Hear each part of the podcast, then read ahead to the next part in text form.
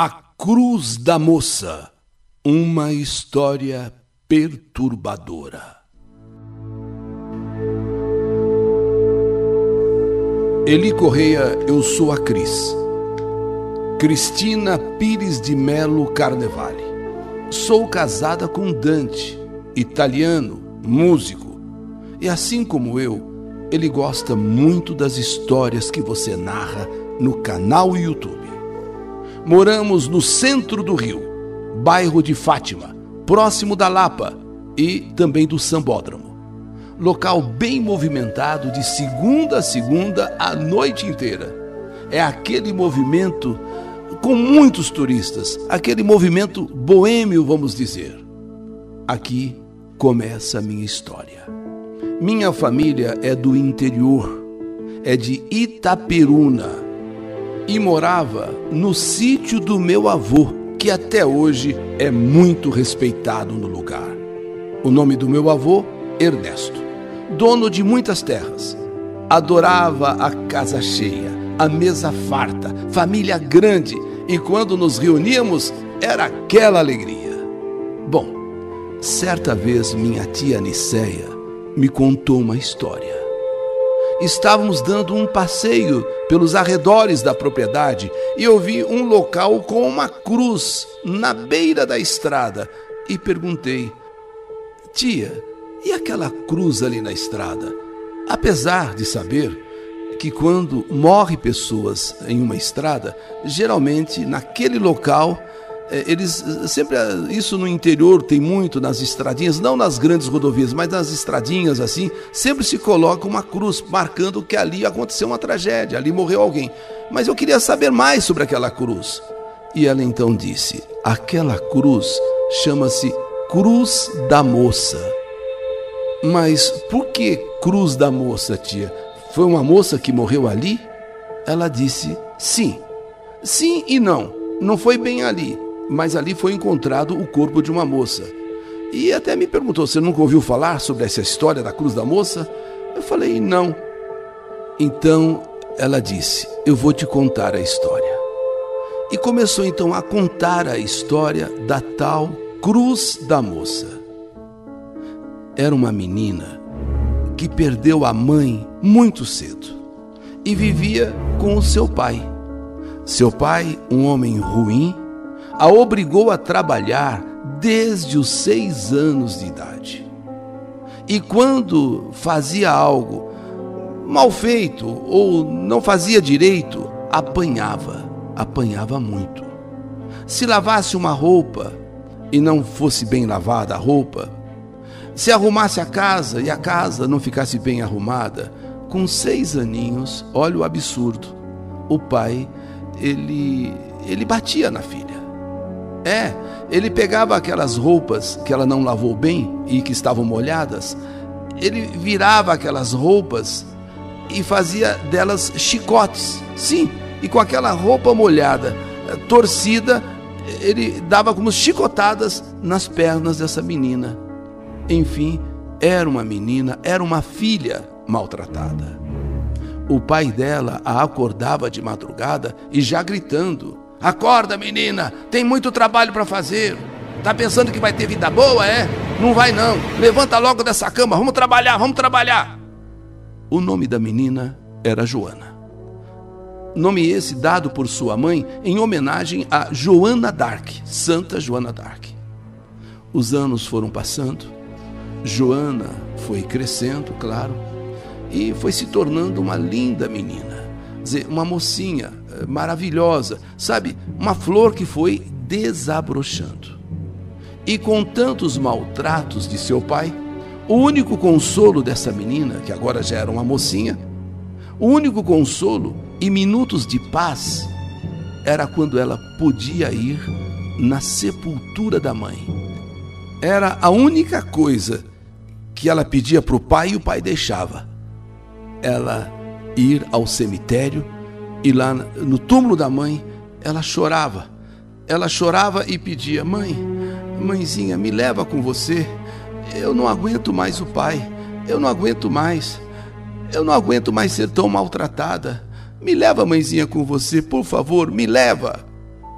Seu pai não deixava ela falar com ninguém, não deixava sair com ninguém, muito menos podia ter amizades.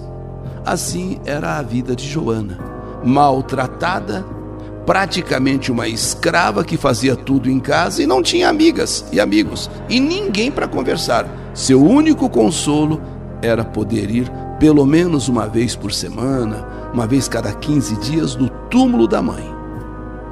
Os anos passaram. Agora, Joana, com 15 anos, uma moça bonita, despertava olhares dos trabalhadores. Sim, ela começou a despertar olhares dos rapazes que trabalhavam na propriedade ou em outras propriedades. E pasmem, o pai começou a ficar com ciúme, porque ele percebeu que os rapazes olhavam para a filha com desejo, vontade de namorar, sei lá. E ele, o pai, colocou na cabeça que a filha era dele. Se alguém tinha algum direito sobre a filha, era ele. E diante daqueles olhares de todos aqueles moços, ele chegou e determinou que a filha ficaria no lugar da mãe. Não só como dona de casa, arrumar a casa, lavar roupa, passar roupa, fazer comida, isso e mais aquilo, mas ficaria também no lugar da mãe na cama. E numa noite foi ao quarto, agora da mocinha, e tentou abusar dela. Joana acordou assustada. E ele, como sempre, aos gritos disse: Você vai fazer o que eu mando, senão eu te mato, desgraçada. Você vai fazer o que eu mando. E ela apanhou, lutou com o pai e conseguiu fugir noite adentro no matagal. E se escondeu, apavorada, ficando escondida no meio do mato a noite inteira. No dia seguinte, o pai ordenou a seus empregados que fossem atrás da menina que fossem atrás agora da mocinha Joana, e a encontrassem e a levassem até ele, e a trouxessem até ele. Lá foram os homens à caça da menina, até que a encontraram. Joana suplicou, implorou que não a levassem de volta. Sabe, ela queria desaparecer, ela queria fugir do pai, mas de nada adiantou. Joana foi arrastada, devolvida ao pai, como sempre, ele a agrediu e dessa vez abusou da menina e a jogou em um dos quartos, dizendo: Você agora está no lugar da sua mãe em tudo. Vai ter que me servir. Vai ter que me servir. Em todos os sentidos, você vai ter que me servir. Joana estava machucada pela violência né, sofrida pelo pai. Tanto que quando ela foi colocada no seu quarto, ela desfaleceu, ela desmaiou. E passando as horas, o seu pai voltou ao quarto. E ao vê-la, eh, meio que dormindo, desacordada ali, começou a gritar: Acorda, acorda, menina maldita, para de fingir. Joana não fingia. Joana não estava fingindo ela estava era gemendo bem baixinho, mas ela não estava fingindo. Então o pai chama seus capangas e diz: levem-a, acabem o serviço e depois joguem o seu corpo na estrada. Assim foi feito. Os capangas fizeram o que tinham de fazer e jogaram o corpo dessa mocinha na estrada, ali, naquele ponto da cruz. Seu pai inventou uma história, chorando, disse que ela tinha saído para visitar o túmulo da mãe e não retornou e foi encontrada ali na beira da estrada. No velório, seu pai não chegou nem perto do caixão. Ela foi enterrada no túmulo junto ao corpo da mãe. Dias depois, seu pai começou a ter pesadelos com a mãe da menina. A mãe da menina ele começou a ter pesadelos com a falecida esposa, a falecida mãe da menina. E ele começou a acordar aos gritos, aos gritos. Sabe, aquele pesadelo era muito cruel, como se nos seus sonhos, nos seus pesadelos, a mãe o cobrava, a mãe o acusava. E ele acordava aos gritos, aos gritos, e resolveu fazer algo. Chamou então os seus empregados, dois deles, pegou ferramentas, querosene e foi para o túmulo agora das duas. Antes era só da esposa, da mulher. Agora está a filha também sepultada ali. E no túmulo das duas, ele já chegou e ordenou: vamos destruir tudo, joguem querosene, tasquem querosene nesse túmulo, taquem fogo, que não sobre nada, pedra sobre pedra, taquem fogo nesse túmulo. Porém, algo misterioso aconteceu. Ao tentar pegar aqueles, aqueles galões de querosene, ao pegar as ferramentas né, para destruir, para quebrar aquele túmulo, os seus dois empregados, os seus dois capangas, vamos dizer assim, ficaram sem forças, não tiveram forças para sequer levantar alguma coisa que fosse. Eles ficaram meio que paralisados, não conseguiram tirar as ferramentas do chão, não conseguiram pegar aqueles galões de querosene e jogar sobre o túmulo como se estivessem ali colados no chão. E, ou então com um peso insuportável, um peso de uma tonelada, eles não tinham forças para pegar nada. Aí veio uma ventania, tudo escureceu, os capangas se olharam assustados, se olharam assustados, e o pai da menina, de tanto esforço, tentando fazer aquilo que ele queria, esbravejando, gritando, da onde que vinha aquilo ali, que ele não tinha nem ele nem os capangas força para pegar aquilo, para pôr fogo naquele túmulo. O que está acontecendo? Aquele peso insuportável, como se tudo tivesse colado no chão, aquela ventania, tudo escureceu. E então, ele de repente, ele desmaia. Ele desmaia sobre o túmulo.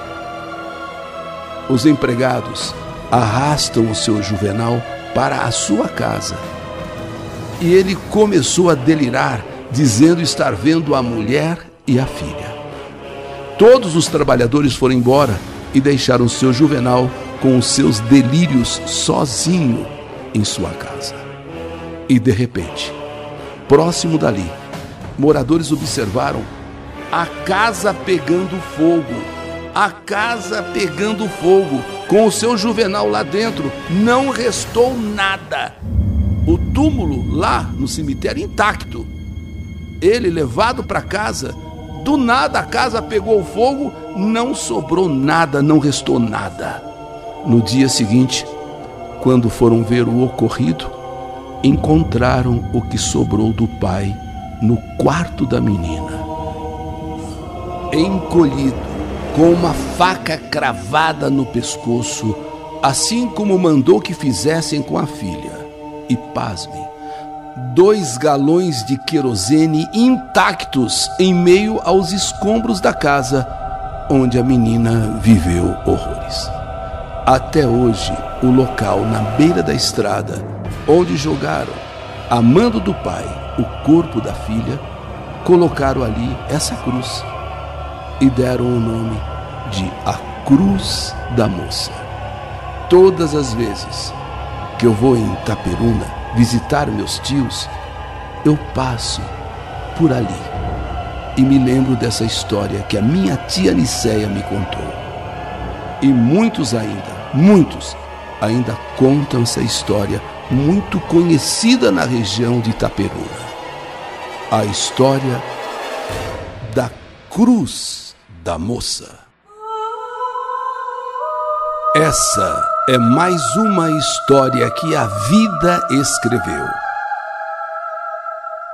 Que saudade de você! A Cruz da Moça. História do canal YouTube Eli Correia Oficial.